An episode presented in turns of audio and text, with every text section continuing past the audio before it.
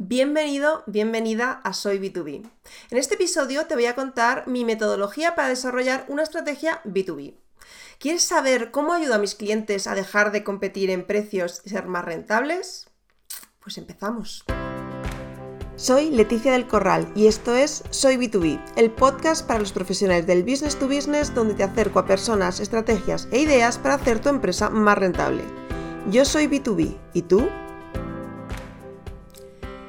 Tener una estrategia clara a seguir por nuestra empresa es vital para conseguir nuestros objetivos empresariales. El problema es que muchas veces no está claro qué es una estrategia.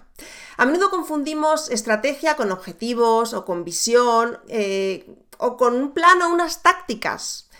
Estrategia es una de esas palabras que de tanto usarlas en contextos equivocados ha perdido su significado real y por eso autores como Richard Rummel han empezado a hablar de la buena estrategia para diferenciarla del resto de acepciones. Pero, ¿qué es estrategia? Hay multitud de definiciones de, estrategia, pero vamos a quedarnos con la de Rummel, que a mí me gusta mucho, de su libro Good Strategy, Bad Strategy. Él dice, la buena estrategia tiene una estructura simple y lógica que yo llamo el núcleo. Estos tres elementos son 1. Un diagnóstico claro del reto al que nos enfrentamos. 2. Unas líneas rectoras generales que expliquen cómo vamos a conseguir el reto. 3. Un conjunto de acciones coherentes diseñadas para dirigir nuestros recursos y energías. Bueno, pues claro, ¿no? Me gusta especialmente esta definición de estrategia, primero porque no se queda en la mera teoría, sino que te explica cómo hacerlo y segundo porque entronca con el otro gran concepto que está empezando a sustituir a la palabra estrategia, que es la resolución de problemas o problem solving. Debido a la gran confusión que existe actualmente con la palabra estrategia, muchos nos hemos pasado a entender nuestro trabajo estratégico como por otro lado siempre ha sido, que es solucionar problemas. Pero al unir estrategia con problem solving, introduce un cariz más vital a la idea de estrategia, que es la implementación. Es decir, el problem solving se centra en implementar una solución, mientras que la estrategia muchas veces se queda un poco como en la teoría. Y es que para mí la estrategia sin implementación no sirve para nada. El papel lo aguanta todo y hasta que no chocamos nuestras hipótesis con la realidad del mercado no vamos a saber si estábamos en lo cierto o no. Pero, ¿qué es problem solving? La resolución de problemas está entre las habilidades más valoradas para el futuro laboral y es una de las más demandadas actualmente por las empresas. Pero empecemos con una definición. Problem solving es definida por Charles Cohn y Robert McLean en su libro Bulletproof Problem Solving como Problem solving es la toma de decisiones cuando hay complejidad e incertidumbre que descartan las soluciones obvias y donde hay consecuencias que hacen que el trabajo de encontrar una buena respuesta merezca la pena. Con esta definición en mente, ¿no es perfectamente aplicable la creación de una estrategia empresarial? ¿No tiene todo el sentido del mundo? Bueno, pues para encontrar estas respuestas, estos autores proponen una metodología de siete pasos que a mí me parece bastante buena. Primero, definimos el problema. Segundo, desagregamos el problema en diferentes eh, problemas más pequeños. Priorizamos las soluciones más interesantes, realizamos un plan de actuación posible, investigamos y analizamos los datos para entender cuál es la mejor solución a implementar, sintetizamos los descubrimientos para destacar los insights principales y comunicamos nuestra solución para poder implementarla.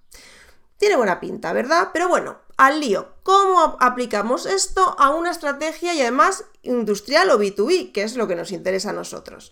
Para aplicar el problem solving a la estrategia empresarial hay que tener algunas consideraciones en cuenta. En mi caso, para trabajar los planes estratégicos de mis clientes, combino la metodología de problem solving con las dos principales teorías que han marcado el siglo XXI a nivel empresarial, que son los Just to be done de Clayton Christensen y los océanos azules de René Maubourg como se pronuncie, y W. Chankin. Junto con estas dos teorías o estas dos estrategias, además, a la hora de generar hipótesis posibles, usó una adaptación propia del framework de Roger Martin, Jugar para ganar, para poder trabajar posibles soluciones a los problemas encontrados. Eh, la metodología que yo utilizo se compone de seis pasos, que son 1. Definición del problema. 2. Investigación del contexto. 3. Generar hipótesis. 4. Testar hipótesis. 5. Crear el plan de acciones. Y 6. Implementar. Veamos cómo trabajo estas fases una por una. La definición del problema. En la definición del problema Empezamos trabajando con los objetivos cualitativos y cuantitativos que nos hemos marcado y estudiando qué problemas nos están impidiendo alcanzarlos. Porque si tú supieses cómo alcanzar tus objetivos, pues los alcanzarías sin más, no necesitarías un plan estratégico. Tienes que ver, entender por qué no estás llegando a esos objetivos de forma natural en tu empresa, qué te está impidiendo llegar a estos objetivos. Una vez tenemos claros cuáles son los problemas fundamentales que tenemos que solucionar para alcanzar nuestros objetivos, necesitamos asignarles KPIs para saber si estamos teniendo éxito con nuestra solución o no. 2. Investigación.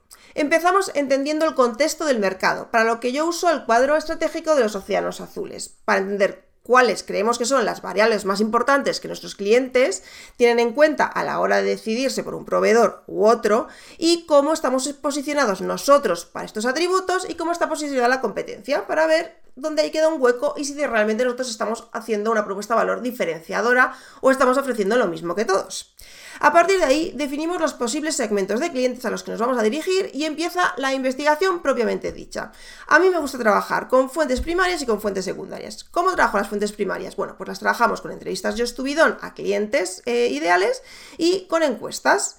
Y las secundarias juntamos un workshop con eh, para definir la visión que tenemos de los clientes dentro de la empresa, con todas aquellas personas que dentro de la empresa tienen contactos con los clientes, es decir, marketing, ventas, el departamento técnico, eh, departamento de postventa, mm, financiero, compras, no sé, todos aquellos con los que habléis con los clientes.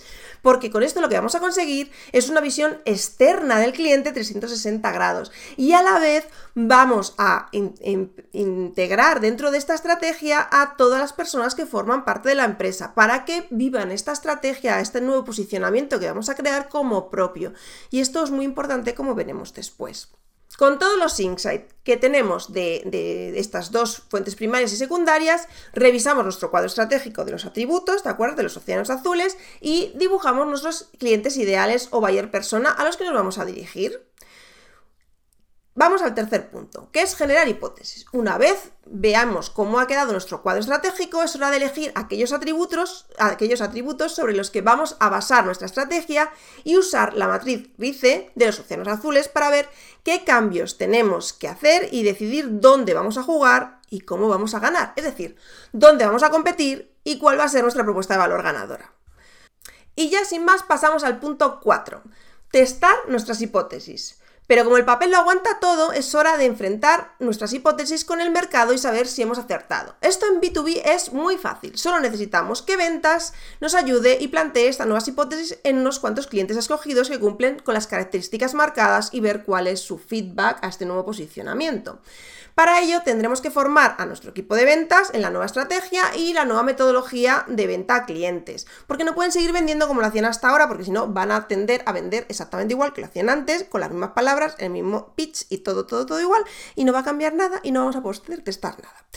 Las estrategias B2B normalmente se caen aquí, porque no tienen en cuenta que el departamento central que va a sostener tu estrategia es ventas y que necesitas no solo que se crea la nueva estrategia, sino también que sepan cómo defenderla. Y aquí es donde la solemos cagar bastante. Por eso a mí me gusta desde el principio tener a ventas vinculada con el desarrollo de la estrategia, porque va a ser al final el departamento que va a hacer que esto funcione o que no funcione.